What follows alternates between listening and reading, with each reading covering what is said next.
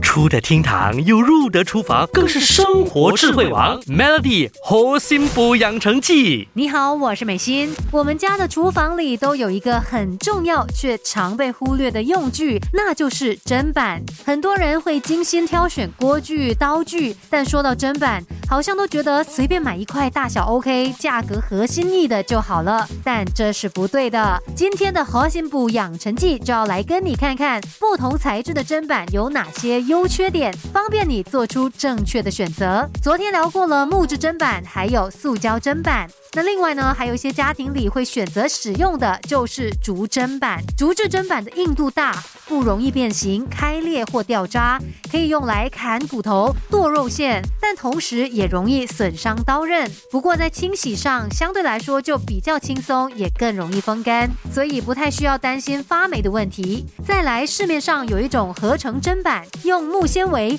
树脂和其他材料高温高压制成。这类型砧板在使用上来说，对刀具也相当友好，而且砧板表面既不容易染色，又不吸水，容易清洁，也不易发霉，真的很方便使用。比较明显的缺点是，木纤维含量高的砧板呢，通常价格偏贵，而木纤维含量不高的，则有可能会出现分层的情况，所以在购买的时候要仔细判断。除了传统类型的砧板，近几年不锈钢砧板也流行了起来，它的优点是表面光溜，方便清洁，不容易出现刀痕，也不需要特别保养。当然，更不会像木质砧板那样会发霉开裂。但是在使用的时候，就会有金属碰碰撞摩擦的声音，甚至刀具也比较容易磨损。而且在处理一些油性或肉类食材的时候，可能就会有划刀的风险。无论如何，没有所谓的万能砧板，究竟应该选用哪一种砧板？